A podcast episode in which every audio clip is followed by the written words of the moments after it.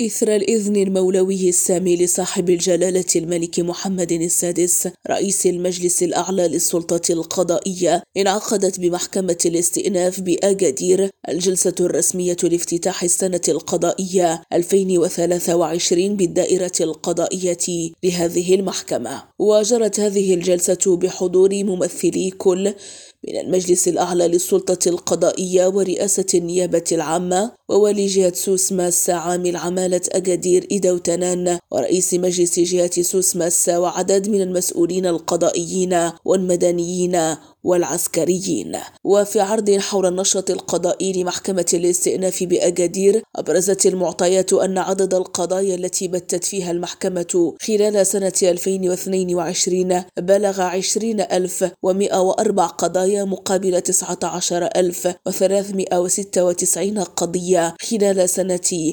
2021 هاجر الراضي ريم راديو أكادير.